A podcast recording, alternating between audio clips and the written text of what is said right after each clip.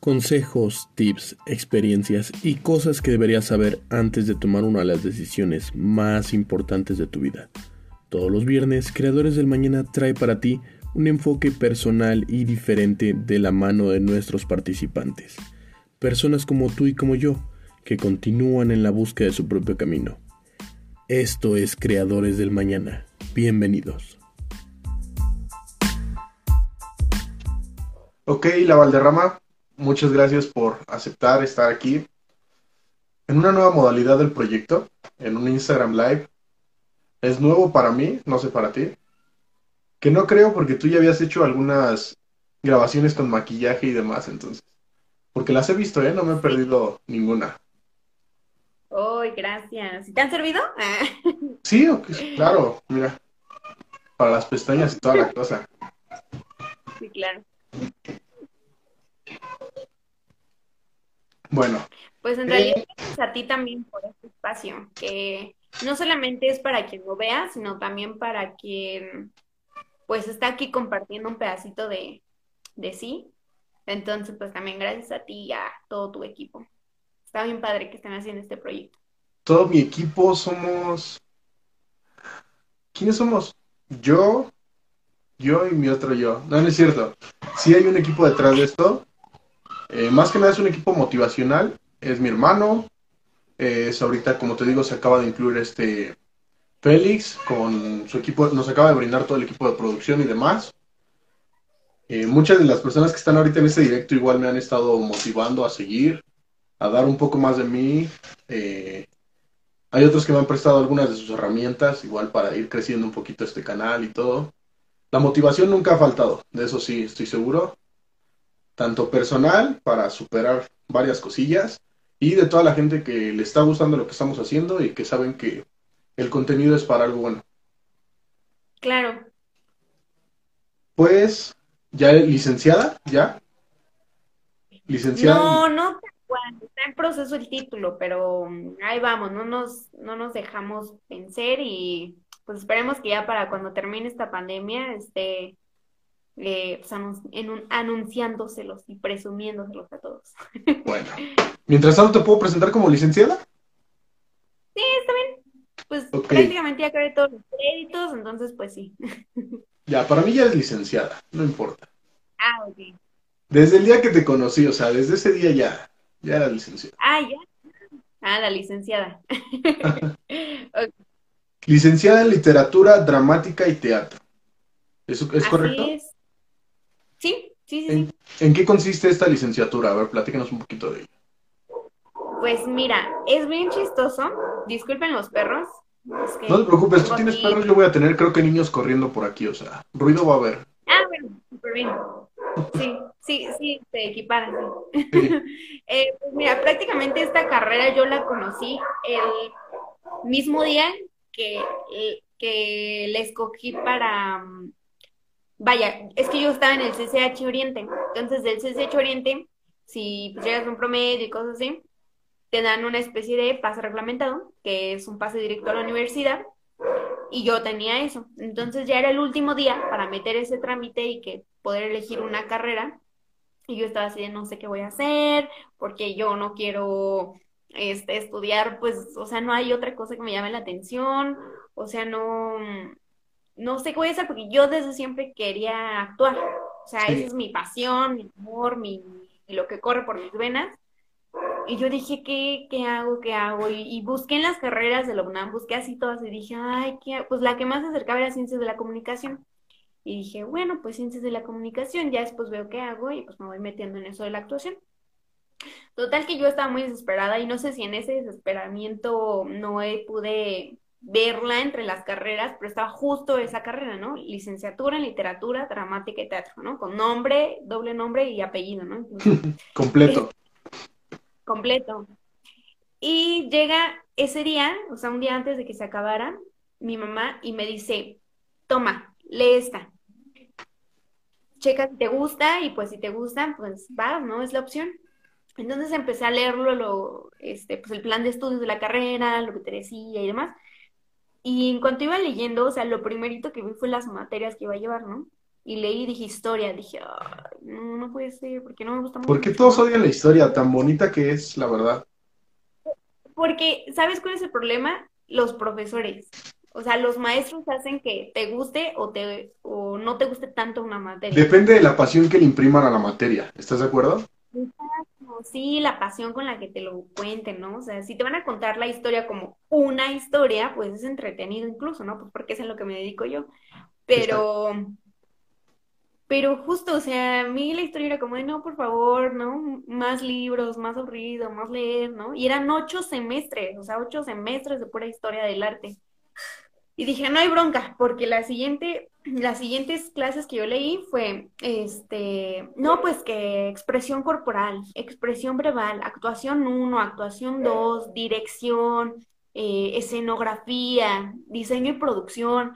Entonces, o sea, conforme iba leyendo esa lista era como, o sea, claro, esto es para mí. Te iba cautivando cada vez más. Sí, dije, ah, sí, súper bien. Dije, no inventes, o sea, yo quiero eso para mí. O sea, quiero ir corriendo de una clase a otra porque, y quiero irme cambiando en el camino porque ya me toca mi clase corporal o porque ya tengo mi clase de actuación o ya me vi en los pasillos, ¿no? Como esa ilusión que muchas personas o muchos de los mexicanos tenemos por series estadounidenses, ¿no? De, de cómo son ese tipo de clases, ¿no? Que tienen que ver con, con lo artístico, ¿no? O sea, gente súper rara, gente haciendo cosas extrañas o cantando en los pasillos, bailando, haciéndose su musical para entrar a una clase, ¿no? Sí. Y dije, wow, ya me vi. Y pues nada, o sea, de eso va la carrera. Esta carrera es, es mitad práctica y mitad teórica. ¿Qué quiere decir? Que sí llevamos muchas materias en las que todo está eh, pues sustentado en alguna teoría, algún este eh, pues escritor, ¿no? Sobre todo porque es literatura dramática. Entonces, tanto vemos parte de la literatura un poquito en general, como más particular eh, acerca del teatro, ¿no? Porque pues, es literatura dramática. Y pues como te digo, ocho semestres de historia, entonces es ver desde que inició, o sea, prácticamente con los griegos, hasta lo contemporáneo, ¿no? O sea, ya siglo XX, XXI. Y pues es eso, te va dando un recorrido, todo un, una gama de teorías que realmente sí te funcionan a la hora de que lo llevas a la práctica. Porque uno diría, ay, ¿de qué te van a servir unas letras cuando tienes que pararte en un escenario y tienes que empezar a decir un texto? Y no, es que todo tiene su chiste, o sea, tú no te puedes parar y estar en una obra de Shakespeare, por decirlo, ¿no? Que es lo más conocido. Y decir, ah, me voy a poner este, digo, si lo quieres hacer tal cual, o sea, pegándote a la historia, no puedes decir, ah, lo voy a hacer en leggings y camiseta. O sea, pues no. O sea, si lo, si lo quieres hacer tal cual apegado a, a la historia, pues entonces todo lo que viste en las historias del arte, ¿no? En los ocho semestres, se reflejan en esa puesta en escena, porque dices, claro, en esa época usaban vestidos así, y se usaban vestidos así. Acorde a lo que estás haciendo, ¿no? Sí, exacto. Entonces, digo, ya, ya cuando empiezas a experimentar y dices, no, ¿sabes qué voy a hacer a Shakespeare? Pero lo voy a sacar de contexto y lo voy a hacer un Shakespeare en el 2021, ¿no? O sea, en plena pandemia. No, es que ahí, ahí también hay una cosa que la gente como que, obviamente es normal porque no tienen este conocimiento, pero improvisación no quiere decir, a ver qué se me ocurre ahorita. Ahorita voy a, lo de la improvisación. Pero más que nada, es decir, ¿qué de, ¿qué de Shakespeare voy a tomar que me sirva para eh, pues representar un 2021, ¿no? Es decir, ya no voy a usar los vestidos, pero ¿qué sí voy a rescatar de Shakespeare, no? Ah, pues esto. Pero entonces lo contemporán, este, sí, lo contemporizas, entonces lo que haces es que ahora tienes a un personaje del, del siglo XIII, del siglo XIV, en un 2021, ¿no? ¿Y por qué hacer esos, esas semejanzas? Bueno, porque todo lo que ya aprendiste teóricamente te hace tomar estas decisiones y decir, claro, es que este hombre estaba tomando esas decisiones porque esto estaba pasando, ¿no? Y pareciera que estaba adelantado a su época, pero más bien lo que hemos visto a través de la historia es que los patrones o los, em, vaya, los movimientos o las formas de pensar o las ideologías simplemente se van repitiendo, repitiendo, repitiendo. Nada más que ahora en lugar de escribirlos en un, en un pergamino, los escribimos por WhatsApp o lo mandamos en Facebook, ¿no? Sí, es correcto. Entonces, todo eso te ayuda a tener todo ese panorama teórico, ¿no? Que a la hora de un montaje o de la actuación, pues estés ahí, ¿no? Y pues de eso va la carrera, de que tú comprendas de dónde viene el teatro, cómo se ha estado haciendo el teatro, por qué ha sobrevivido durante tantos años y pues también un poco eh, mezclarlo con lo que se está haciendo ahora, ¿no? Hoy en día, y llevarlo a la práctica. No solamente aprender qué es, sino también llevarlo a la práctica y a ti formarte ya sea como director teatral, como actor, actriz, como escenógrafa o escenógrafo, como iluminador, como incluso como vestuarista. Este, sí, pues en general son esas, ¿no? Esas áreas en las que te puedes formar en esta carrera. Que hablando de ti, ¿has sido directora de escena? Eh, sí. ¿Coach? maestra y actriz también. ¿Qué otra me está faltando ahí? Sí. Mm, ah, cortometrajes, he hecho cortometrajes también. Sí, sí, sí. Y pues ya, sí. Tenemos ahí una pregunta. ¿En qué universidad cursaste tu carrera? En la UNAM, ¿cierto? En la UNAM, así es. Eh, la única facultad en la que está esa carrera es en la Facultad de Filosofía y Letras, en Ciudad Universitaria, entonces no hay pierde, o sea, solamente está ahí. Es el Colegio de Literatura Dramática y Teatro, uno de los colegios más antiguos en Latinoamérica eh, sobre teatro, entonces, este... Pues Pasando por las islas, todavía me acuerdo un poquito. Sí, exacto, ahí, ahí mero. Ok. Sí, ah, y hablando un poquito, este, nada más rápido para, para quedar bien claros con, sobre la improvisación, es que la improvisación va sobre algo que ya está perfectamente ensayado, que ya tienes perfectamente eh, asimilado, entendido. Es decir, por ejemplo, la improvisación viene incluso desde los jazzistas, ¿no? Los jazzistas tienen una base. Esta base se la saben, pero como la palma de su mano. Entonces, sobre esta base, los jazzistas ya profesionales y con, tiempo eh, en esto del jazz, logran hacer esas improvisaciones que luego se escuchan que pareciera que le sale de, ¿no? De la manga o... Que lo hubieran ensayado por varios tiempo, ¿no? Sí, o del de braille mental, pero no es así, o sea, una improvisación no es como que te salga nomás porque sí, sino que una improvisación va de que dices, eh, ok, yo sé cómo funciona mi instrumento, ¿no? Y yo sé que sobre esta base yo puedo hacer tales variaciones y van a quedar porque yo conozco esto, ¿no? Entonces, justo quien, quien logra hacer improvisaciones es porque ya tiene súper ensayadísimo todo y sobre eso es que puede hacer esas variaciones. Bueno, según tu currículum, que gracias por habernoslo demostrado, eh, una de tus primeras presentaciones es en, es en Esfera. Platicamos un poquito sobre Esfera. ¿Qué tal fue esa experiencia? Fue de tus primeras experiencias, quiero pensar. Sí, no, o sea, fue la cosa más increíble que me puede haber pasado en la vida porque yo jamás me imaginé estar en un evento de esa magnitud y justo que fuera para el, eh, ¿cómo se llama? El, la Feria de las Culturas Amigas, ¿no? Sí. O sea, sí, sí, como bastante interesante.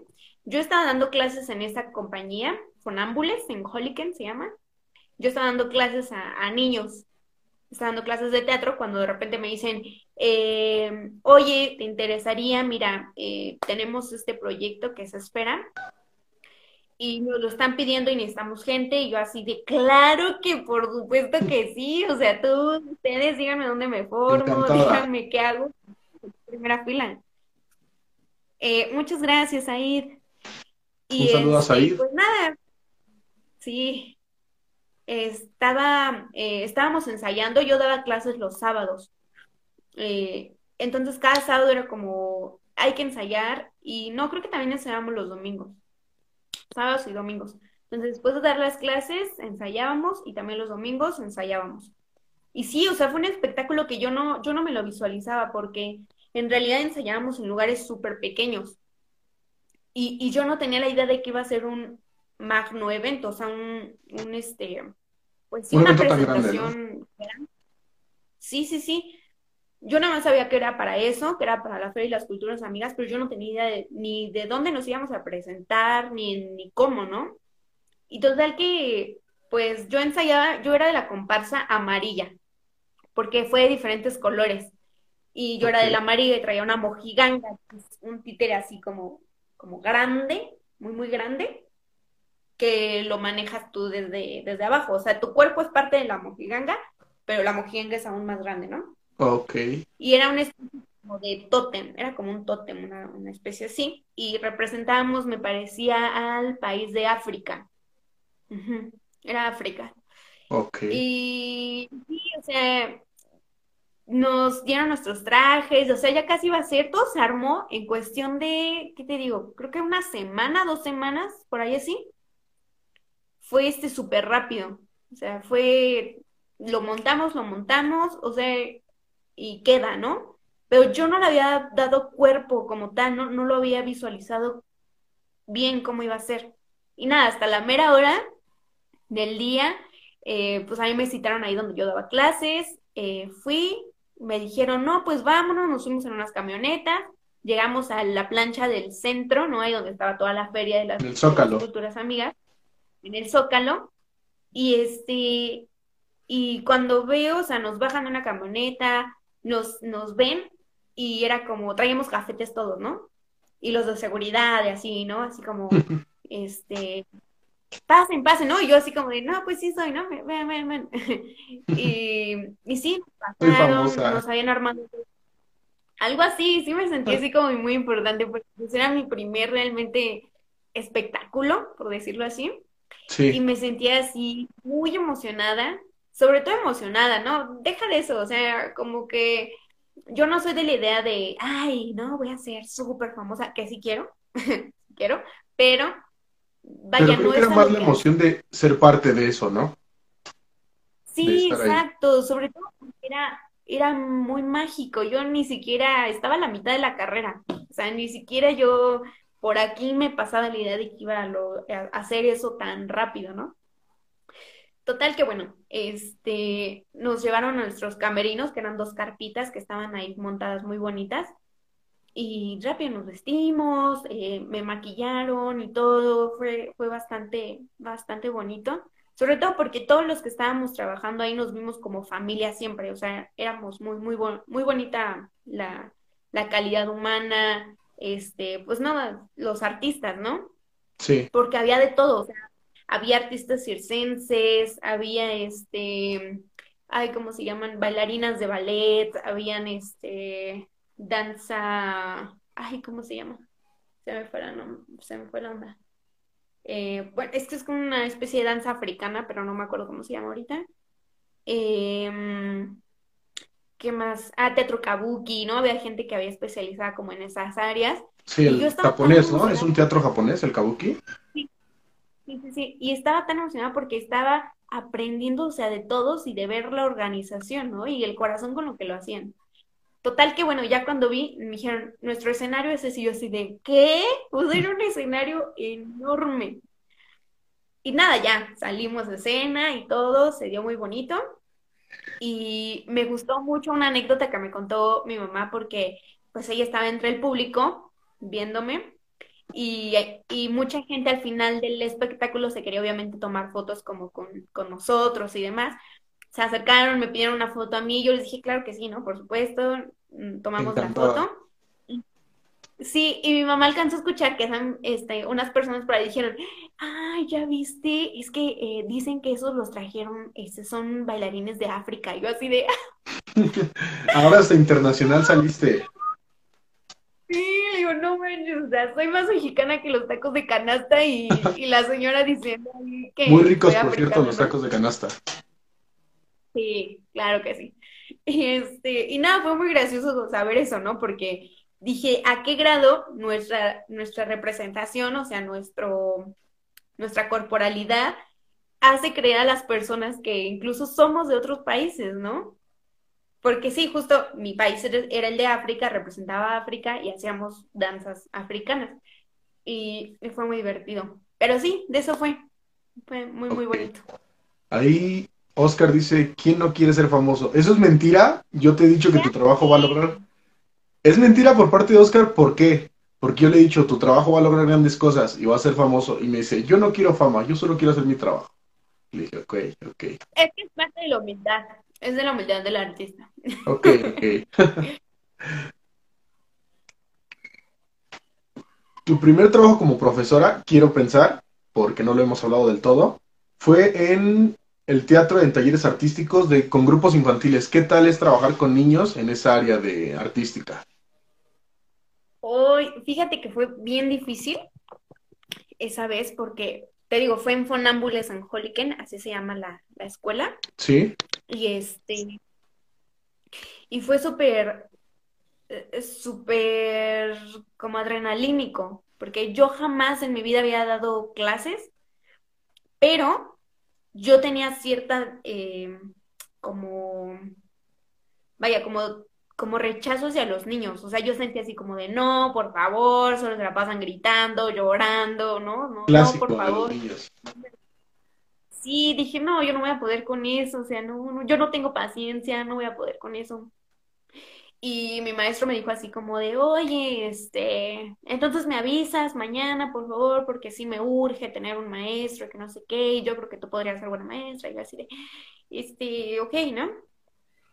Y tenía, ¿qué? 19 años, creo, sí, 19 años. Y dije, 10 con 19 años dando clases a niños, no sé. O sea, ¿qué les voy a enseñar, no? Pensaba yo. Y pues nada, dije, ok, me aviento. Dije, sí, claro, yo dígame en dónde, cuándo, a qué horas. Y me dijo, pues el sábado eh, a las 9 de la mañana, así sábado, ¿no? Y yo así de, ah, ok, sí. Total que, bueno, ya fui a dar clases y todo, y al principio pues sí fue medio, medio raro, pero cuando llegué y conocí a los niños a los que les iba a dar clase, primero tenía dos grupos, entonces uno era de niños muy pequeños, de tres años a nueve. Ok. Y, y literal había niños de tres años, y yo dije, ¿cómo voy a hacer con un niño de tres años y se me pone a llorar, o se me pone a hacer berrinche en el piso, ¿qué voy a hacer? Voy a gritarle, ¿no? Así como de, yo cóchate, ¿no? Yo cóchate, niño. Imagínate cambiar un pañal ahí mismo, o sea, o le enseñas o le cambias el pañal, tú, tú dime. Casi, casi, casi. Pero no, fíjate que, que hasta eso como que ya habían tenido un, un avance con algún maestro y más o menos ya habían entendido como de qué iba la onda de sus clases, ¿no? Pero yo pensé, o sea, son niños más pequeños, obviamente no, no vienen aquí a aprender una disciplina como tal, que es la del teatro, sino vienen a divertirse, pero obviamente en función de algo que tenga que ver con el teatro, ¿no? Entonces dije, bueno, a ver, les pongo a hacer unos ejercicios y cosas así. Y sí, o sea, empecé a darles clase, empecé a enseñarles a darse vueltas de carro, ¿no? O sea, enseñarles de qué manera podían mover su cuerpo, que es infinita, ¿no? O sea, la forma en la que tú puedas mover tu cuerpo es infinita, el límite te lo pones tú, ¿no? Y la práctica que le pongas. Entonces, justo les fui poniendo así em, ejercicios para que fueran soltando pues más su motricidad y más que los niños de esa edad son súper flexibles. Entonces, sí. o sea, los niños súper alegres ahí intentando, intentando. Una cosa ahí como especial que me pasó es que dentro de los niños había un niño con este, con autismo eh, siete años.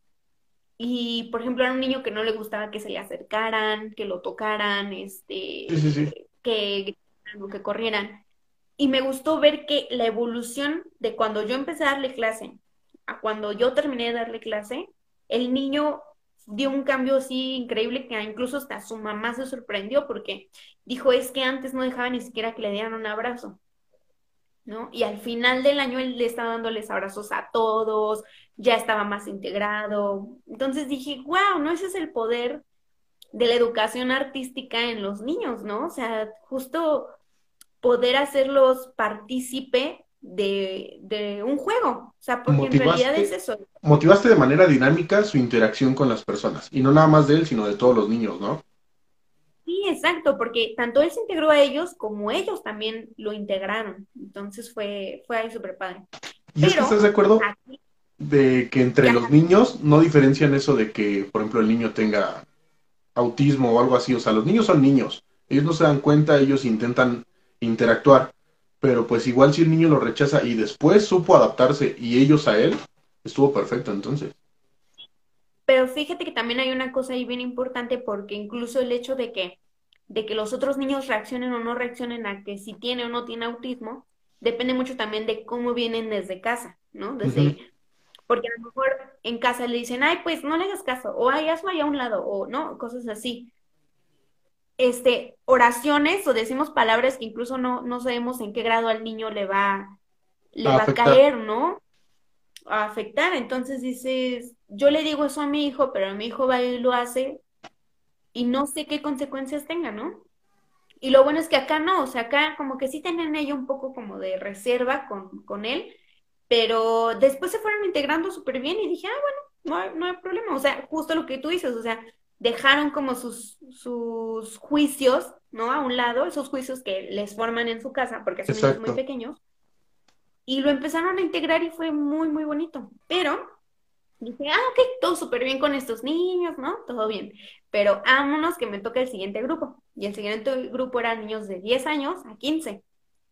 Y estos niños o sea, me los presentan, yo los veo y todo, y de repente eh, me empiezan a platicar ellos, porque bueno, o sea, obviamente les pregunté, bueno, este, ¿qué les gusta hacer? ¿Por qué les gusta el teatro? ¿No? Cosas así para, para empezar a ver como por dónde yo les, le entraba a darles clase. Y voy enterándome que estos niños, o sea, ya están ganando premios haciendo teatro, ¿no? Entonces dije, ¿qué le voy a enseñar yo que acabo de entrar a la carrera ayer?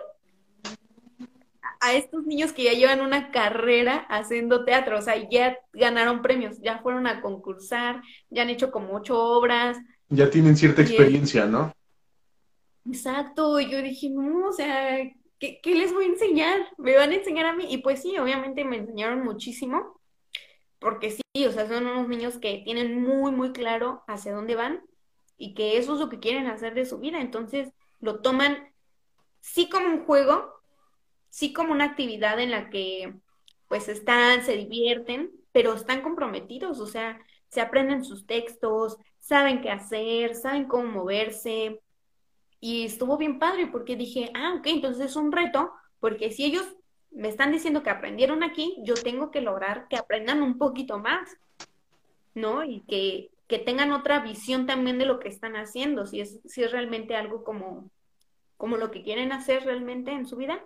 Entonces tienen que tener también otras herramientas, ¿no? Que no solamente vengan desde, desde la disciplina, ¿no? Desde la práctica, desde cómo se debe hacer, sino también que hay aquí adentro, que hay aquí adentro que me funcione para que todo, todo lo demás, pues haga un, un match así perfecto y pues salgan obras de teatro, ¿no?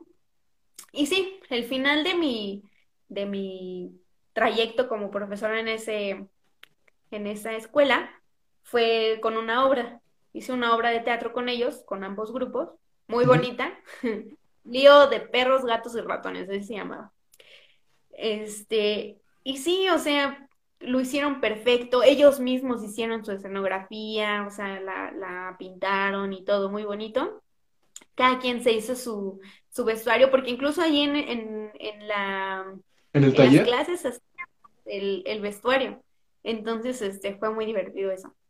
Oh. Y nada, me gustó muchísimo porque al final eh, era la presentación final como de todos los talleres, ¿no? Había más talleres y era la presentación final del, del, taller y pues yo tenía que dar un discurso antes, ¿no? Ya como, pues miren, este es el proceso de sus hijos, lo que ustedes vean ahí reflejado es proceso de la conciencia, del desarrollo, ¿no? O sea, les inventé un choro que, que obviamente sí me nació y que tenía que ver con todo este desarrollo, pero este, pero nada, o sea, quedaron muy a gusto los papás, quedaron muy a gusto los niños, porque en realidad se vieron una evolución de ellos no solamente en el taller, sino en sus casas también.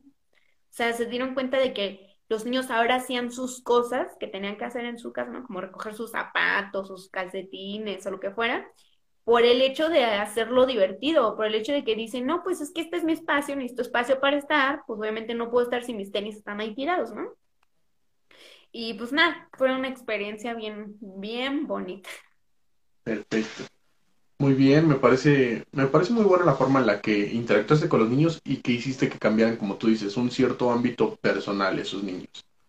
Ahí Oscar Sí, pone, ahí decían- sí dice algo, no, no alcancé a leer. se buscan actores de 20 años con 30 años de experiencia. Ya sé. Sí, eso es otra bronca, ¿no? Porque es lo- luego lo que te piden, ¿no? Experiencia. ¿Cómo Pero lidiado con eso de un, la experiencia? ese es un tip súper, súper importante, tómenlo en cuenta. Hay veces que uno dice, bueno, yo ya estoy en la carrera, pero me absorbe mucho tiempo, no sé cómo hacerle, no tengo tiempo de chambear, etcétera, etcétera, etcétera, ¿no? Pero créeme, o sea, al- te lo dice alguien que tenía que estar en la escuela de 7 de la mañana a incluso 8 o 9 de la noche. En CEU, de un trayecto hasta su casa que es de dos horas y media a tres horas.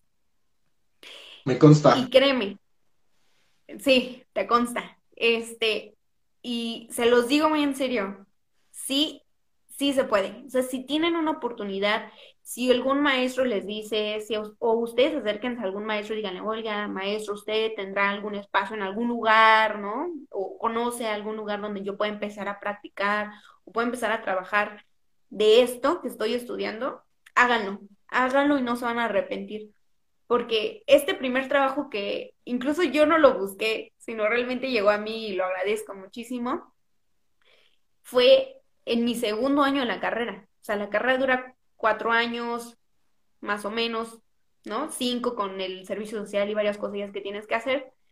Este, pero háganlo, háganlo porque eso les va a traer tanto práctica a ustedes, eh, obviamente experiencia para que el día de mañana que ustedes salgan de una carrera no les pongan eso de pretexto. O sea, no sea como vengo en blanco.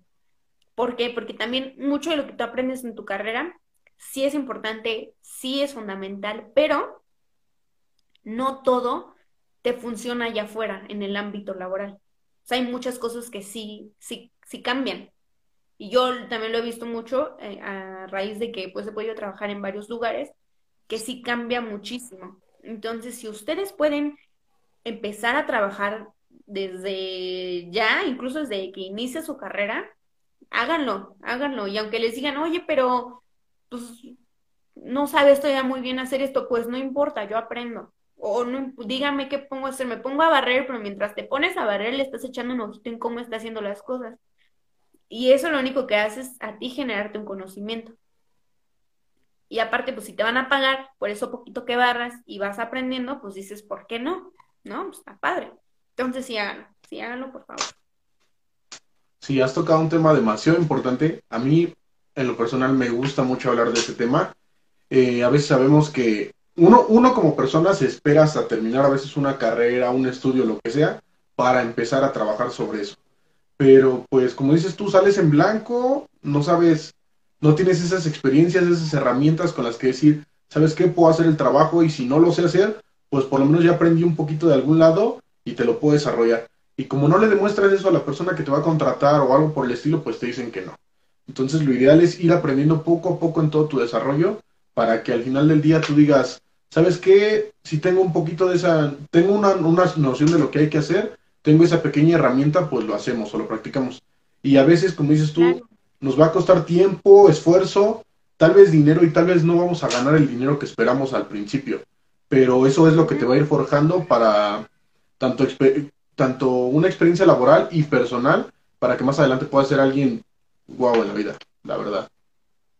Sí, claro, sobre todo porque, porque eh, también es un chance en el que puedes tú practicar, ¿no? O sea, practicar lo que vas aprendiendo y dices, pues qué padre, ¿no? Porque si lo que estoy aprendiendo aquí lo puedo llevar a práctica acá, pues al rato no me van a cuentear, ¿no? No me van a decir nada si no se hace, ¿no? Porque tú ya lo viviste. Háblame sobre tu cortometraje, perfecto, se llama. Perfecto. Bueno, ese, ese era un proyecto final para una clase en la universidad que se llama eh, Cine y Televisión, en el que, pues nada, tenías que hacer una historia y hacerla cortometraje, ¿no? eh, fue una de mis primeras cosas que escribí, porque en realidad yo no soy mucho de escribir, no, no se me da mucho. O sea, sé cómo hacerlo, sé que lleva un, una este, estructura, ¿no? Pero no, yo no soy para escribir, entonces no, no me siento muy cómoda en ese ámbito. Pero, pues nada, dije, tengo que hacerlo, este, no, no hay más, ¿no? O sea, es mi clase, es el final, tengo que hacerlo porque pues no, ya, ¿no? Repruebo. Entonces, eh, pues nada, me puse a escribir. A mí me gustan muchísimo eh, las películas de terror y de suspenso o los thrillers. Y dije, tiene que ser algo así, ¿no? Porque tiene que ser algo a mí que me llame la atención para que me pueda poner, sentar a escribir. Y así nació la historia que se llama Perfecto. Es este un cortometraje que va de, una chava que eh, está haciendo un proyecto con y terminando el proyecto, eh, pasa que la chava está tira una cosa. Entonces el hecho de tirar algo detona para que, para que la otra, que se llama Ana, que es la, chica de la casa, creo que se está cortando un poquito. Creo que ya quedó. ¿Ya? Ok. Ya. Eh, la chica esta, Ana, que es la que vive, bueno, la dueña de la casa, eh, se pone súper loca, así trastornada, le dice que qué le pasa, la golpea y después de que la golpea y saca ahí toda su frustración, la, otra chica aparece amarrada en una silla, ¿no? Todo oscuro, así un ambiente medio lúgubre, y se ve que la otra eh, saca un cuchillo y la mata, ¿no? Entonces eh, empieza a decir ahí una serie de cosas así como de, no me vas a volver a, a, tocar, y no me vas a volver a decir nada, y, ¿no? Cosas así. Y entonces hace un flashback a cuando es niña y su mamá era la que siempre decía, eres una tonta, no sabes hacer nada, que no sé qué, las mismas palabras que le dice a la chava cuando había tirado aquella cosa, ¿no? La raíz del problema. Entonces, es como un trastorno ahí que tenía la, la chava desde niña que incluso se ve que al final que la niña eh, fue la que mató a su mamá, porque en realidad la niña vive sola. Y la niña había matado a su mamá por todo esto, ¿no? Entonces vuelve a repetir la historia con esta chava y la mata también, ¿no? Entonces ahí es como un medio thriller psicológico. ¿Dónde podemos disfrutar de ese cortometraje? Eh, no, no está este, bueno, no, no es Sí, no está en ningún lado, pero lo voy a subir. Lo voy a subir en, pues en el mere que tenga. Pues sí, no tengo en otro lugar. lo voy a tener que subir ahí. Eh, pueden ir al canal de YouTube. Seguramente por ahí del, de, del lunes ya estará subido ese cortometraje que se llama Perfecto. Escrito por mí, pero dirigido por Itamar Andrade Leal, que es un amigo mío que estudia cine. Bueno, sí, estudia cine porque ya terminó. El fotógrafo, que es director de cámara, Joaquín Lozano, también un amigo mío, que fueron los que me ayudaron a, grabarlo y a dirigirlo. Entonces, este, por ahí lo voy a, lo voy a estar subiendo para que lo vean. Está, está bastante interesante, dura, dura poquito, no, no se preocupen. Pero nada, o sea, fue una cosa ahí universitaria, porque incluso, o sea, justo mi amigo Itamar necesitaba estar empezando a grabar cortometrajes por su carrera y me dijo, oye, este, échame la mano y grabamos unas cosas y ya habíamos grabado dos que tres clipsillos, pero eran muy pequeños. Entonces, este como tal en forma, sí fue mi primer este cortometraje, pero corte universitario. O sea, fue más nivel universitario. Ok me gustaría hablar de, rápido, rápido, de La Malinche. Háblame un poquito de La Malinche, porque esa obra, me parece, quería ir a verla y no tuve la oportunidad. Ay, Saúl, te la perdiste. Sí, fue una, fue un, un proyecto ya más grande, porque en la escuela justo tienes dos laboratorios grandes. El TICA, que es en el tercer año, que es un taller de integración eh, para la creación artística, que haces, montas una obra. Pero, o sea, es una obra ahí entre todos, ¿no? O sea, como que entre todos la formamos y todos vemos ahí cómo le hacemos y sacamos una obra adelante, ¿no? Y está también el laboratorio, y el laboratorio de arte teatral, digo, de puesta en escena, este laboratorio ya es en el final de la carrera, es en el cuarto año de la carrera, donde ya es una obra, por decirlo, profesional, o sea, ya tiene que ser profesional, cada quien está en su área, cada quien le toca hacer lo que le toca, y ya, ¿no? Esta obra de Malinche, pues es una, es una obra chilena, la escribió una chilena, y es acerca de cómo, cómo es que no solamente la Malinche representaba a, a las mujeres, ¿no? De, bueno, las mujeres aztecas, mayas, ¿no? Etcétera. O sea, todas las mujeres prehispánicas, cómo estaban eh, siendo violentadas y demás por soldados españoles y demás, ¿no? Sino que también estaba representando a una madre, a madre de todas las demás mujeres, ¿no? Sus hijas. Y no solamente también eso, sino como madre naturaleza. Entonces, todo eso, a mí me tocó ser, pues, la malinche, ¿no? Bueno, sí, una primer malinche, ¿no? Porque eh, en esta obra se ven como tres desdoblamientos del personaje, que es como la señora y las tres hijas, ¿no? Y las tres hijas en diferente como una misma versión de la Malinche, pero es como está vista desde alguien que es un niño, ¿no? O desde una que es una jovencita o de alguien que ya es la, la mujer como mayor, que ya está para el casamiento, ¿no? Entonces, es la perspectiva de cuatro mujeres de, en una sola. Y eso se me hizo así como bien padre, bien, bien interesante de esa obra. Y a mí me tocó representar a la señora. Entonces, vaya, o sea, sí fue un, un proceso súper eh, difícil porque, o sea, como alguien de 22, 23 años iba a representar a una señora que no nada más representaba ser una madre, o sea, era la madre naturaleza, ¿no? Entonces, tú como, como actor dices, ¿qué, ¿qué tengo que hacer en mi ser para representar a una madre? Porque no tengo hijos, o sea, yo no sé qué significa eso, ¿sabes? O sea, ese, ese esa entraña con la que tienes que decir las cosas, o esa tristeza, o esa melancolía. Y enfrentarme a ese personaje fue súper eh, complicado, o sea, sí fue de trabajo. Y nada, sí lo logré, o sea, al final eh, el maestro que estaba ahí a cargo y también varios de mis compañeros y colegas me decían, es que te juro que yo vi la obra y yo dije, es que yo no veo a Fernanda, o sea, yo la que veo allí es a la señora, o sea, veo a, a la mamá, a la que está, porque yo cocinaba en escena, entonces cocinaba ahí unos frijolillos, en muchos ornamentos de, de barro, o sea, en mi estufita de barro, con mi ollita de barro, y literal eran frijoles y le echábamos el pasote y toda la cosa. Entonces todo aquello, o sea, todo ese teatro, pues ya sabrás, ¿no? Solió súper rico por, por todo eso y generaba ese ambiente. Y entonces esa capacidad que tuve de, de representar a una mujer mayor, madre, se logró porque la gente lo, me lo decía, o sea, es como, de verdad te juro que yo no sé qué hiciste, pero yo no estoy viendo ahí a, nadie más que a la señora. Y yo dije, pues entonces lo logré.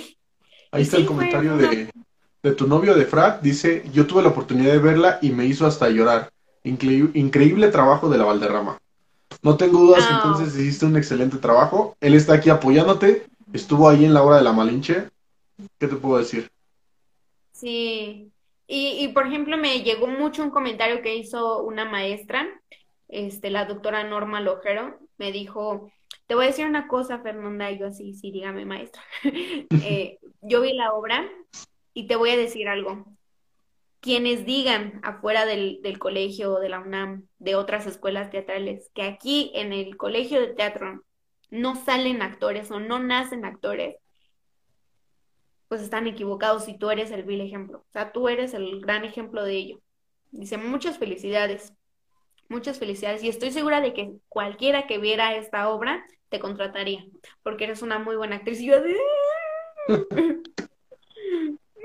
no digas.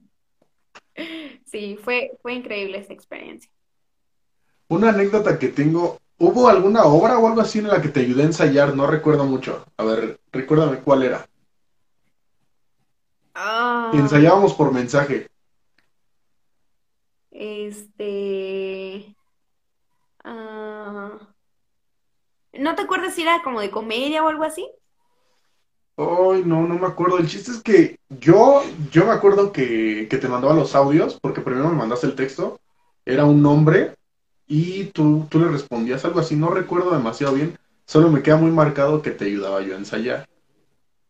Entonces ha de haber sido la del oso de Chejo, Ok. de Antón Chejo. Sí. El oso, era una comedia súper divertida. De hecho, de eso sí tengo video. Digo, no es un video de buena calidad, pero este, tengo por ahí un video. Y súper divertida. O sea, la verdad es la hora que me he dado la divertida de mi vida. Porque el personaje me cayó tan, tan al saco, o sea, tan, tan bien, que, o sea, cualquier cosa que yo hiciera en el personaje, o sea, la gente se moría de risa. Entonces eso es lo que más me encantó. Porque cualquier cosa que, como lo...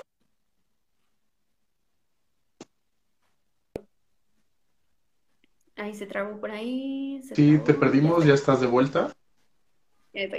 Como fue un, un proyecto de tres meses de ensayo, entonces fue un personaje que yo me lo sabía, pero sí, ¿no? O sea, de los pies a la cabeza. O sea, yo sabía que esa señora, qué hacía cuando comía o qué gesto hacía cuando se molestaba. O sea, yo ya la tenía ensayadísima. Entonces, este, y mis compañeros hicimos una química tremenda. Robert Serpa fue el oso, o sea, era el, el hombre, y Damián Rodés era eh, mi, como mi amo de llaves o una cosa así, un, un sirviente. Pero hicimos, nada más éramos tres personajes, y con tres personajes hicimos una obra increíble, de verdad. O sea, fue un proceso muy, muy bonito y el resultado estuvo genial. Perfecto. Eh, tengo aquí, bueno, de tu currículum, participación como directora de casting, coach vocal y directora de escena. Cuéntame.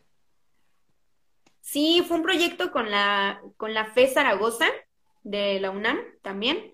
Eh, justo estaba, este, mm, mi tía estaba haciendo su servicio social ahí y una doctora, la doctora Gabriela Ordaz, eh, que lleva el área de psicología, estaba haciendo un proyecto acerca de, pues, del bullying y de todas estas cuestiones que estaban sucediendo como muy en auge en las escuelas, en las secundarias y demás. Y decía, yo tengo como proyecto hacer un video con, con marionetas para los niños, ¿no? O sea, para los jóvenes, para que lo vean y entiendan, pues, que el bullying pues, no está tan padre, ¿no? Y entonces eh, me, ella me recomendó a mí y pues ya empecé a trabajar y le dije, ah, pues sí, claro, por supuesto. Empecé a ver el proyecto y demás y les dije, ok, vamos a hacerlo. Y ellos entonces ahí en la, en la facultad de, de, bueno, no en la facultad, en la FE Zaragoza, en el otro lugar que tienen, no me acuerdo cómo le llaman, un anexo ahí que tienen, eh, tienen un estudio como de radio, más bien tienen un estudio de radio muy bonito. Y me dijeron, pues vamos a hacerlo aquí. Dije, ok. Y pues nada, este, conocí a los chavos con los que empecé a trabajar. Uno de ellos se hizo un gran amigo mío, Nathan, Nathan Carrera, que la verdad tiene una voz sota, que dice está para locutor, ¿eh? Y este, y nada, los empecé a trabajar vocalmente para que pues pudieran pues estar más, eh, más desahogados de la garganta, o sea, para que pudieran proyectar bien las palabras, la dicción, que se les pudiera entender bien y demás. Y trabajé también un poco de corporal porque uno cree que nada más es la pura voz, pero no, en realidad necesitas tener todo el cuerpo trabajado o en algún, en una sintonía en la que esté conectado también con, con, con tu garganta, ¿no? Con tu voz, para que puedas proyectar y para que pueda la voz liberarse. Entonces hice ese trabajo de coacheo vocal y también un poco corporal. Y después de eso, pues ya fue como, ok, tengo una cámara. Y ahora sí que a mí me decían, tú haz lo que veas necesario, ¿no? Y pues nada, les dije, ok, tú vas a tener este personaje, tú tienes el otro personaje, y literal eran, eran una especie como de mopeds, se les llama puppets, me parece. Los, Este, que son estos- exacto, son como eh, estos muñecos que, los muñequitos que que se mueven con la mano, ¿no? Ok. Sí, exacto. Y, y sí, o sea, yo les decía, parecían, parecían que era un trabajo súper sencillo, ¿no? Ah, pues nada más tengo que hacer como que habla. O sea, ahí es como, no. Tienes que coordinar el movimiento con lo que tú estás hablando, ¿no? Tengo yo entendido. Sí, justo. Y aparte de coordinar, también hay algo que, que, que representa la expresión corporal. O sea, por ejemplo, alguien que tiene los hombros así y todo el tiempo está echando la cabeza, te, te dice algo. O sea, tú, tú lo lees y tú qué lees de mí. ¿No? O sea, que soy alguien tímido o que me estoy cerrando. Retraído. O que tengo o que es retraído. En cambio, si ves a alguien que está así, entonces ese tipo es, ¿no? O ese chavo es interactivo, ¿no? Además no poder o trae su energía al full. Sí. Entonces le decía, todo eso tiene que representar este muñeco que no puede hacer esto con las cejas, que no puede hacer, ¿no? O sea, todo eso tiene que ver.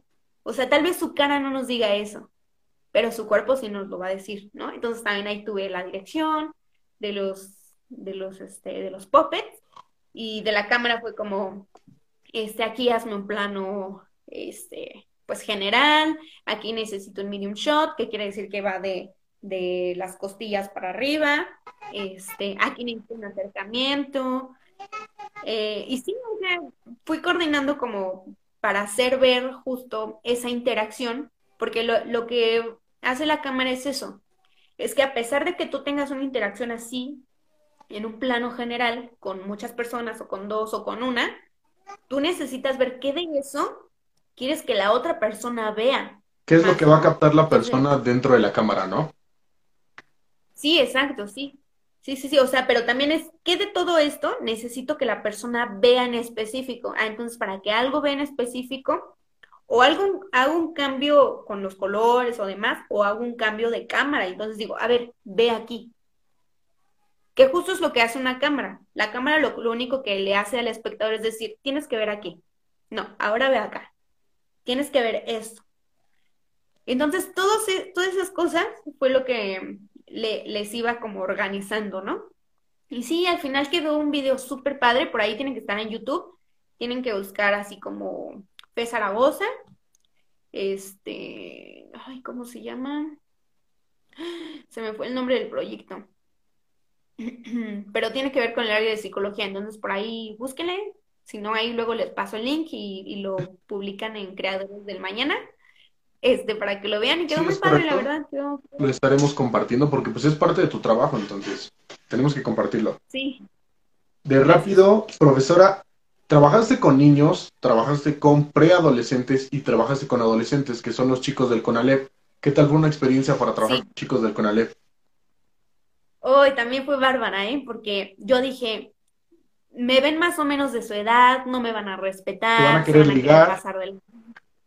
me van a querer ligar, porque en esa edad, porque en esa edad están en la que a cualquier cosa que se mueva le echan ojos y le silban y le hacen de todo, ¿no? Y este, y no, dije, bueno, a ver, tengo que concentrarme, tengo que ver bien cómo hacerle, porque también son son chavos muy difíciles, son chavos que hay unos que no quieren ir a estudiar, hay niños que los están obligando a ir, hay niños que les vale, ¿no? Entonces, yo tenía que ver la manera de que estos chavos, o sea, realmente me pusieran atención y dije, ¿cómo voy a hacer eso? Entonces, el primer día de clases, lo que hice fue esto, fue yo ya estaba en el salón, yo ya estaba con mi lista de asistencia y todo, yo ya estaba preparada y empezaron a llegar, ¿no? Y les dije, se van colocando, se van sentando en las butacas, por favor, las de enfrente de preferencia, así en este mood, ¿no? Sí, sí, sí. Y este, ya todos, al, al que iba al final le dije, y tú me cierras la puerta, por favor, y vienes y te sientas, ¿no? Pues en un modo serio, general en un modo serio. Así, mira, así tal cual, como te lo estoy pintando, ¿no? Así. Entonces les dije, ok, eh, mucho gusto, chicos, yo soy su profesora del taller de teatro, me llamo Fernanda, em, es un gusto estar aquí frente a ustedes y espero que podamos eh, aprender, tanto yo de ustedes como ustedes de mí algo, ¿no? Y que todos pues estén aquí, no sé qué. Yo estaba hablando así y los demás estaban, ¿no? Y yo, así de, ok, ¿no? Yo ya me presenté, ya no tengo nada que hacer. Guardé silencio un minuto. Algunos como que sí se sacaron de onda, se me, se me quedaron viendo y otros seguían en la guaraguara. cuando de repente les digo, a ver chicos, les estoy diciendo algo y les estoy dando una indicación, ¿no? Y de repente todos fue como, y les digo, ¿se dan cuenta? Eso se llama proyección de voz. Y yo necesito que el día que ustedes se presenten en este teatro o en este auditorio, era un auditorio donde daba clases, este, ustedes proyecten la voz como yo. Me acaba de llegar tu proyección de voz hasta acá, me acabas de poner chinito, la verdad. Hasta yo me sentí regañado. Gracias por eso. Ay, siento. Pero justo pasó así, ¿sabes? O sea, utilicé lo que yo sé a mi favor para dar las clases. Y yo quiero decirles eso, o sea, todos sus maestros, si no es que, bueno, la mayoría, la mayoría cuando se ponen frente a un, a, un grupo, ay, creo que se, se fue tantito, ya regresa. Ya, ya regresamos. La maestros, cuando están frente a grupos, son un personaje, de verdad, se los juro. Y el que no lo sepa, y el que cuando, cuando ustedes den clase frente a algún grupo, ustedes sean un personaje, porque les va a ayudar, les va a ayudar a captar todo el tiempo su atención. Y entonces, tanto pueden estar hablándoles así, como pueden estar hablando así de repente. ¿Qué pasó? El comentario. ¿Por qué? Supongo que también lo asustaste. Sí, Claro, por supuesto, porque no, ¿cómo le iba a hacer con esos chamacos que, o sea, esos chavos estaban al full de las hormonas, estaban al full de yo no quiero estar aquí, entonces tenía que ver una manera en la que tenía que tenerlos aquí, de llamar su atención y de que quisieran seguir viniendo. Porque algo bien padre fue que esa clase no tenía ningún crédito. O sea, no iban a ganar ninguna calificación, ningún punto, ningún punto extra. Si ellos se querían ir, eran libres de poder irse. O sea, yo no podía retenerlos ni nada. Y lo que más me gustó es que hasta el último día que di la clase, todos estuvieron ahí. Todos. Le dieron la importancia necesaria a tu clase, ¿no? Se comprometieron con algo que ni siquiera les iba a dar calificación y eso me sorprendió bastante, o sea, porque son chicos que suelen tener problemáticas y, nada, o sea, se quedaron hasta el final y dije, órale, ¿no? O sea, hice bien mi chamba y, y, la verdad sí me siento bien orgullosa esa vez porque pues sí me costó mi trabajo, pero hicimos una obra bien bonita, bien padre y los chicos bien comprometidos. Y pues nada, justo, justo eso, cuando vayan a dar clases, si es que les toca dar clases, háganlo así, o sea, créense un personaje y que sea un personaje, si quieren, hasta verlo bipolar. O sea, que un día lleguen y que esté así todo serio y a media clase ya les eche un chiste y que ya al rato les llame la atención, pero después, inmediatamente que termine de llamarle la atención, suelden otro chiste. Y lo único que van a hacer con eso es que van a hacer, van a generar que los chavos todo el tiempo estén ahí y sí pongan atención. ¿Tienes un comentario ahí? A ver, es para ti. Ay, ¿me lo lees? Porque no, no. Ok. Dice, pero los controlaste y les mostraste la proyección de voz, así que estaba justificado. Sí, claro. O sea, y no importaba, porque yo les dije, miren, les voy a decir una cosa aquí, adentro. Aquí pueden decir groserías, pero ¿cómo las van a decir? ¿A quién se las van a decir? O sea, ustedes van a poder decir groserías, pero estando ahí arriba. ¿Por qué? Porque allá arriba está justificado. Ustedes allá afuera no, ¿por qué? Porque allá afuera ustedes les llaman la atención, ¿no? Entonces, siempre hay, y, todos estos tips teatrales y actorales que les di fueron tips que podían usar perfectamente en las clases. Les dije, si ustedes quieren eh, conseguir algo de sus maestros, lo que tienen que hacer es ustedes que esa necesidad es vital. Y es el principio de un actor. Si tú no te crees en realidad lo que vas a decir y quién eres, el otro no te lo va a creer para nada. Y eso es lo que tienen que hacer siempre. O sea, la presencia escénica de cuando un actor está ahí arriba es la misma presencia escénica que tienes que tener cuando expones frente a clase. Y entonces así, así tú estés diciendo una mil, mil, este, una vil mentira, esa vil mentira te la van a creer si tú lo dices con el sentido de verdad. Con la seguridad, ¿no? Claro, es como si yo les dijera ahorita, eh, si, si tú te subes aquí por tres minutos, bueno, dejan al menos, porque se puede en menos tiempo, pero en general son como los tres minutos. Si tú te masajeas aquí un minuto, mira, hazlo de verdad, hazlo. y todos los demás, si pueden hacerlo, háganlo, sí. Todos si están en sus casas pueden empezar a masajearse. Sí, sí, sí, sí.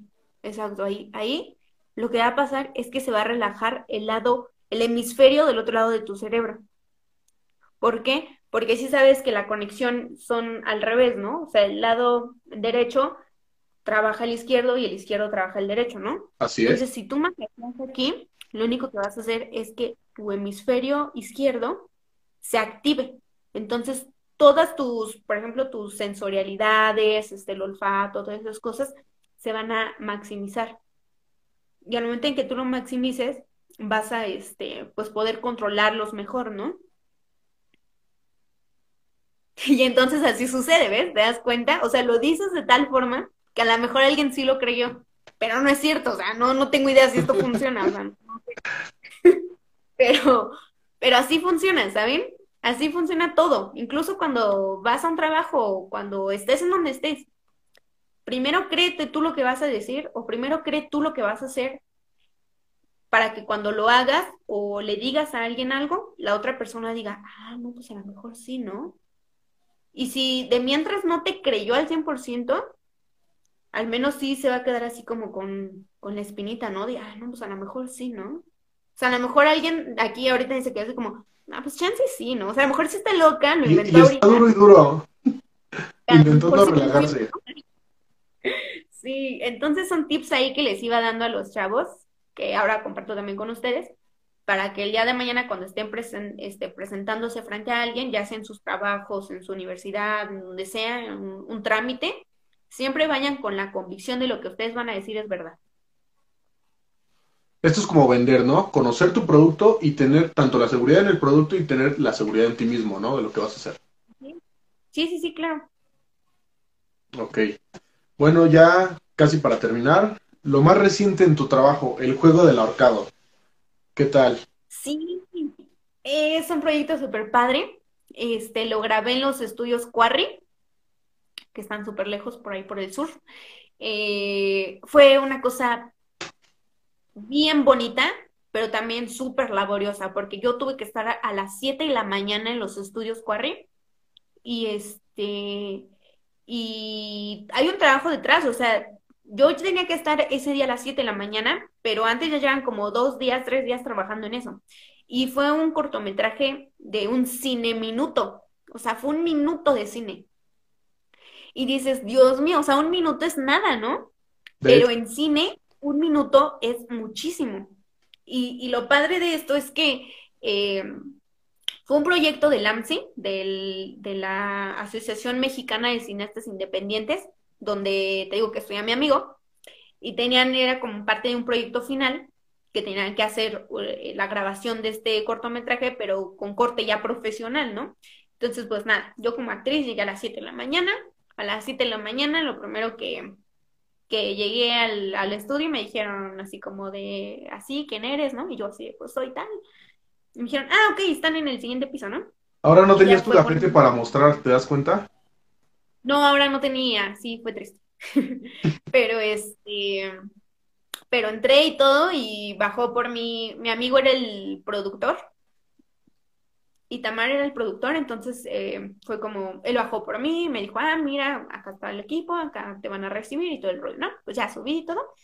Y bien padre, o sea, es bien diferente el ámbito teatral al ámbito cinematográfico. Porque en el ámbito teatral es como, como que tú eres parte un poco de todo, ¿sabes? Y es como, pues no, tú te fletas a hacer esto, ¿no? Hay, hay muchas, eh, ¿cómo se llama? Producciones donde te dicen, ah, no, tú eres actor, ah, ok, pues entonces en tu camerino y ahí te esperas hasta que pues demos las llamadas para que ya inicies, ¿no? Y dices, ah, ok. Y hay también otras producciones teatrales en las que te, en las que te toca, pues a ti poner escenografía, te toca poner este...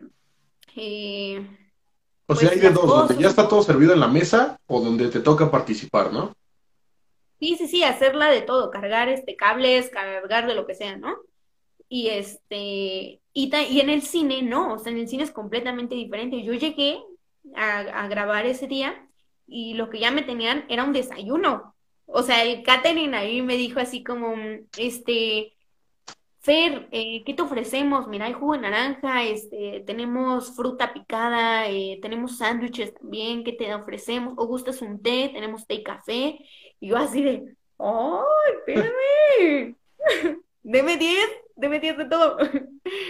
y, nada, súper bonito porque te hacen sentir bien especial, ¿no? Te hacen sentir como, ah, soy el actor, ¿no? y ahí es cuando tenías que creerte tu papel. ¿Estás de acuerdo? Sí, exacto. Sí, sí, sí. Y, te cuidan mucho. En el ámbito cinematográfico cuidan mucho al actor. Y está bien padre eso. Está bien bonito porque se siente bien. Hasta se siente uno respetado. y total que ese día, pues sí, desayuné, me eché mi frutita, me eché un tecito y todo, luego después un cafecito. Y estaba esperando, tuvimos que esperar ahí, eh, los otros dos actores, éramos tres, y tuvimos que esperar porque todavía estaban terminando de montar el set, estaban montando las luces y todo. Y lo más hermoso de este cine minuto es que este cine minuto se iba a grabar con película. O sea, ya ahora todo es muy digital. Bueno, algunos, otros directores siguen utilizando obviamente estas cintas cinematográficas, pero son, son unas, unos rollos de cinta que son carísimos, carísimos, carísimos. Si no puedes desperdiciar ni un milisegundo de la película porque estás gastando ahí millones de pesos, ¿no? Entonces, tenían eh, cierta, cierto tramo de la película para grabar y nos dijeron, a los actores nos dijeron, a ver, eh, chicos, no es por eh, pues hacerlos sentir mal o presionarlos, pero nada más tenemos cierto tramo de, del rollo de la película. O sea, si acaso puede haber una equivocación, dos equivocaciones a lo máximo, pero no podemos equivocarnos porque pues ya no tenemos película, ¿no? No puede haber error. ajá, entonces era como, ok, está bien. Y, y nada, ya nos explicaron eso, terminaron de montar todo, todo, todo, todo. Y el de vestuario y el maquillista fue como, ¿me permites? Voy a maquillarte. Y yo así de, sí, claro, ¿no? Me maquillaron, que en realidad parecía que no me hubieran maquillado porque estaba así toda como sin nada en la cara, pero sí me maquillaron para verme como un poco más fea. y este, eh, me puse el vestuario y todo, y ya estábamos así. Total que empezó la grabación y nos dijeron, ok, esto ya va a empezar, esto súper padre, cortaron claqueta, ¿no? O sea, una cosa así profesional bonita. Total que lo grabamos y la primera toma era mía. Entonces dije, uh, ¿no? Que en realidad no era, no era muy complicado, pero a la vez sí.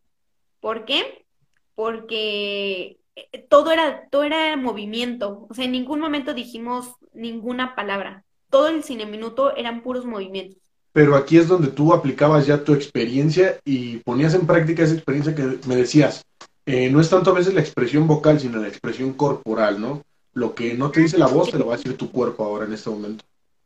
Exactamente. Y sí, la, la primera toma era yo entrando a cámara eh, bueno, entraba por un lado, se veían mis piernas, caminaba y me sentaba en, un, en una mesa de juego, ¿no? El juego, rápido se los platico, se trata de que tú tienes una serie de cartas volteadas y las tienes que ir volteando en cada turno que te toca, ¿no? Depende si tiras los dados, si te toca, tienes que voltear las cartas, ¿no? Y si te toca el ahorcado, te tienes que ahorcar. O sea, literal, te tienes que ahorcar. Entonces estábamos jugando eso, ¿no? Un poquito como la ruleta rusa. Este, y pues nada, o sea, era como estábamos, el juego fue eso, el cine minutos se trató de eso, de, hacer un juego y de ver a quién le tocaba ahorcarse. Le tocó a uno de nosotros tres, le tocó al chau que estaba enfrente de mí. Y la siguiente toma es este, es el compañero que yo tenía a un lado, lo estaba terminando de colgar, ¿no? Y regresaba para seguir jugando. Entonces era el juego del ahorcado. Te digo, fue un cine minuto, pero esa grabación, yo salí de grabar a las 8 de la noche. O sea, llegué 7 de la mañana. Todo el día. a grabar todo el día para un cine minuto, ¿no? Entonces dices, o sea, imagínate en una producción más grande de un eh, largometraje, vaya, de una película. Por eso es que las películas se llevan casi hasta dos años en grabación, ¿no? Exactamente, ¿no? Porque uno ya ve la película terminada, pero no te das cuenta de todo lo que pasa detrás, ¿no? La edición.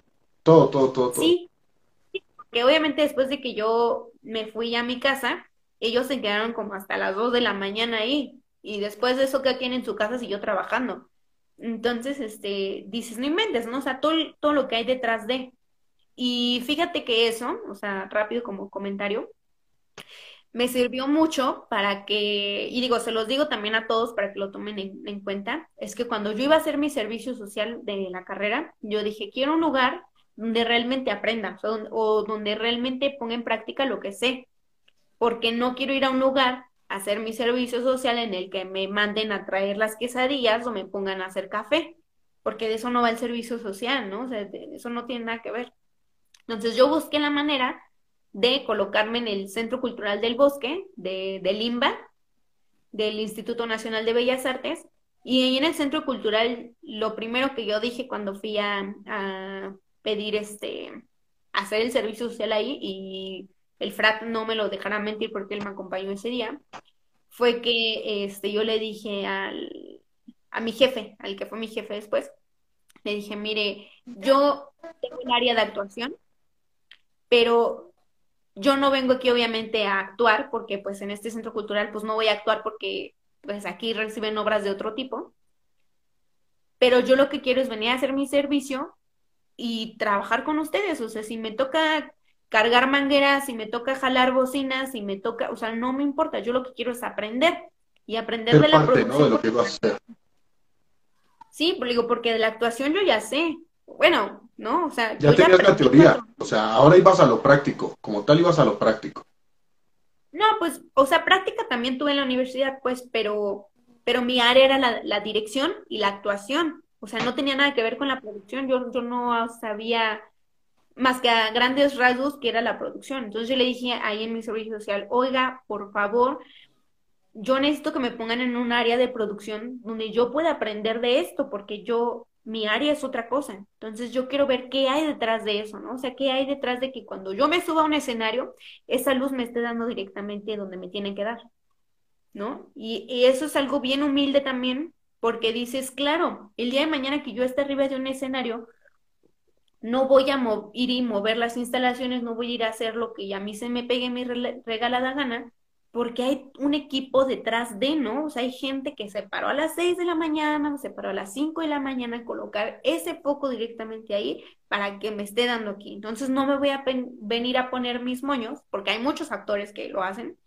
y decirle, ay, no sabe que muévalo, o ay, sabe que cambie de color porque este, me salen arrugas, o, o no sé, vaya, o sea, no voy a venir a hacer eso, porque entonces yo que en el servicio social ya viví todo lo que se hace en producción, entiendo y valoro su trabajo. O sea, yo ya estuve también del otro lado y sí, ahí en el servicio me tocó este, pegar cables en el piso, este, llevar bocinas, montar audio, estar a cargo de, las, de la consola de audio, de la consola de iluminación. Entonces sé toda la chambota que es estar detrás de. Y obviamente, pues lo valoré muchísimo, aprendí muchísimo y por eso el día de hoy les digo, el día que hagan un servicio social, busquen realmente en dónde van a aprender o dónde puedan practicar lo que saben.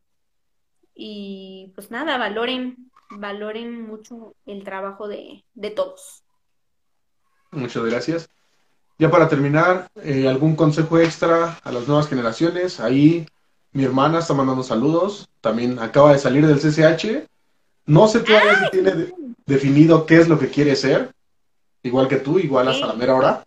Es algo que no me ha querido platicar, eh, ya es muy a su criterio lo que ella quiere hacer, pero sabe que el apoyo ahí está. Ahorita igual me está apoyando, está aquí en el video. Y pues nada. Pues nada, eh, ¿cómo, te llamas? Angie. ¿Cómo? ¿Cómo? Angélica.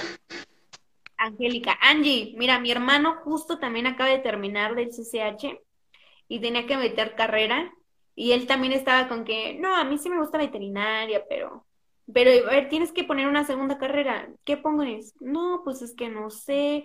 Es como, o sea, ¿cómo no, no sabes qué te gusta, qué te llama la atención? No, pues es que no, no, no sé. Y se veía así como medio desanimado, ¿no? Y a la mera hora creo que su segunda carrera que metió fue odontología y yo así de, odontología. Mm. O sea, yo en mi vida lo había escuchado hablar de que le llame la atención algo de la boca o los dientes o algo así, pero dije, bueno, ok, su decisión. Lo que sí estaba como medio seguro era veterinaria, pero no, o sea, no hay falla, es como lo que yo le decía, mira, si te quedas en veterinaria o te quedas en odontología, no importa, porque él decía, me, espero otro año, o sea, no entro, me espero otro año, hago el examen, y yo así de, ay, mira, no, pues sí, yo quiero ver qué pasa el examen, porque el examen sí está cañón. O sea, tú que tienes la oportunidad de, de un CCH, pues aprovechala, aprovechala y pide una carrera. Ya estando en la carrera, si no te gusta, pides cambio para otra carrera, eso se puede hacer dentro de la UNAM.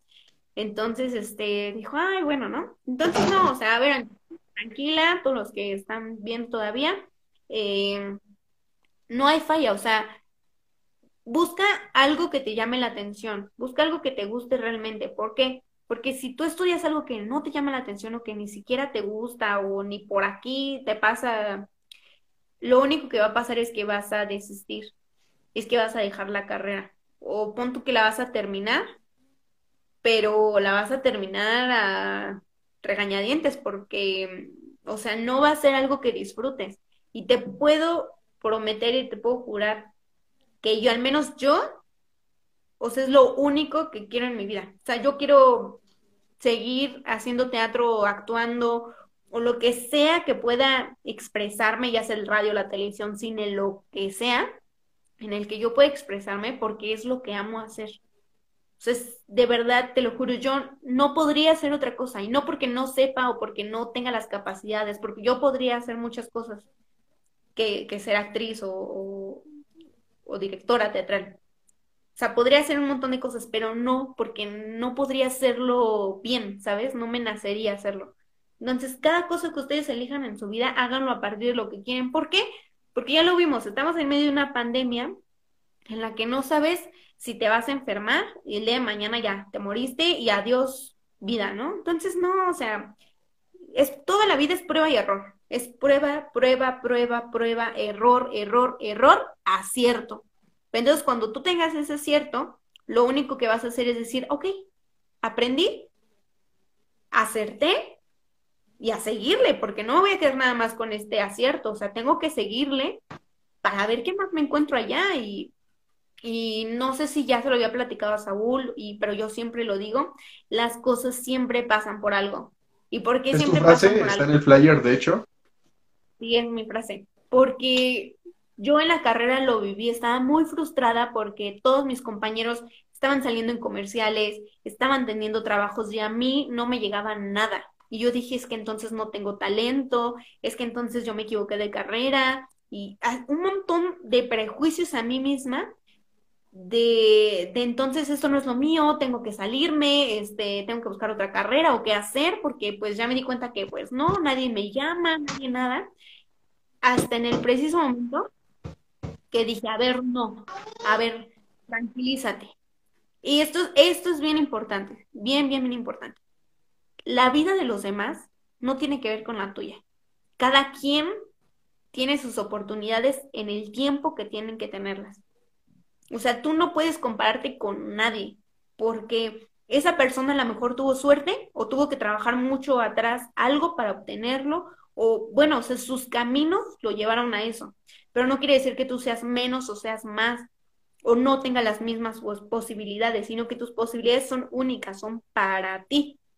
Y lo tengo bien clarito porque a partir de que yo empecé a dejar de pensar así, de dejar de fijarme en lo que los demás sí estaban logrando y yo no, empecé a voltear a mí y dije, voy a echarle más ganas a mis clases, voy a estudiar el doble, si me dejaron leer este libro, yo me leo este libro, pero me busco otro que tenga que ver con lo mismo y, y nada, así.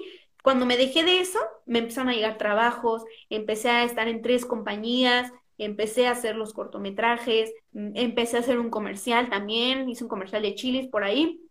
Eh, entonces me empezó a llegar así trabajo que yo dije, exacto, ahí está la magia, o sea, ahí estaba todo.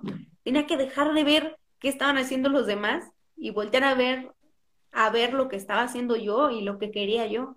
Entonces, no importa la edad que tengan, si quieren estudiarse una, dos, tres carreras, o sea, no importa. Y a la edad que sea, hagan lo que quieran, porque ya después se dan cuenta que voltean atrás y dicen así como, ¿por qué el día que tuve esa oportunidad no la tomé? O sea, ¿por qué? Entonces, no se arrepientan nunca de nada, tomen una decisión. Si cuando tomaron esa decisión se dieron cuenta que se equivocaron, no hay falla, pueden decir, sale, bye, no me gustó, lo que sigue. Entonces, solamente hagan eso. Volteen a verse a, ustedes mismos. Muchas gracias por ese consejo, es demasiado valioso. Creo que voy a intentar rescatar demasiado esa parte del video. Si no lo voy a rescatar, me voy a arrepentir por toda mi vida porque estás dejando muchos consejos muy buenos a lo largo del video. Llevamos hora y media hablando. Infinidad de consejos. Va a haber demasiados cortes. Va a estar muy, muy, muy chingón esto. Último consejo. Lo acaba de pedir mi hermano.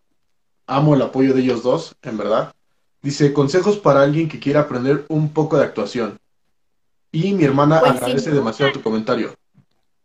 Claro que sí, por supuesto. Yo doy clase los jueves, no cobro mucho. es cierto. Bueno, sí, puede ser. No, pues miren, si quieren estudiar este o aprender algo de actuación, sin bronca hay un montón de talleres y hay un montón de cursos en línea que pueden tomar y tómenlos, se los juro. No, no tanto porque quieran ser actores, sino porque les va a ayudar y les va a servir un montón para que ustedes tengan presencia escénica en donde quiera que estén. O sea, donde ustedes estén parados, créanme que se van a hacer notar. Y no solamente por eso, por un montón de cosas más, ¿no? Eh, les da seguridad, em, les enseña a hablar mejor, a moverse mejor. Y pues nada, sin bronca, si quieren un, un curso, díganme, yo me lo armo. Dice que sí quería ser actor. Ah, pues nunca es tarde, ¿eh? Nunca es tarde. Puede ser actor y al mismo tiempo médico y al mismo, o sea, te lo digo porque tengo un montón de maestros que aparte de ser actores son otra cosa. Entonces, si quieres, vas, avíntate. Y si quieren lo del curso, igual, sin bronca, ¿eh? Yo me lo armo, les doy el curso. Em, y este, y nada, todos los que se quieran inscribir, pues estará el curso ahí en, en Creadores del, del Mañana, para quien quiera. O sea, hagan ahí como una encuestita, así como, ¿quién quiere un curso? Y, yo me lo armo y se los doy con mucho gusto. Perfecto, ya, ya está, ya está puesto, ¿eh? ahorita mismo lo voy a anotar. Lo vamos a, vamos a poner la convocatoria, lo vamos a subir para ver quién se quiere anotar al curso de actuación de la Valderrama. Por favor. Perfecto. ayúdenme, ayúdenme a ayudarlos y ayudarme. Queremos trabajo, eso es más importante. Sí, exactamente. Pues nada, muchas gracias a ti también, Saúl, por esto, a todo tu equipo. Creo que este es un proyecto bien importante y bien interesante, bien rico, en el sentido de que pues no solamente va a ayudar a tus hermanos y a quienes están a tu alrededor, sino también a ti mismo, porque estás creciendo en otro nivel. O sea, si tú creías a lo mejor que te habías quedado estancado o que dijiste yo ya hasta aquí llegué, créanme que con este proyecto no solamente vas a crecer tú, sino también todos los que están a tu alrededor.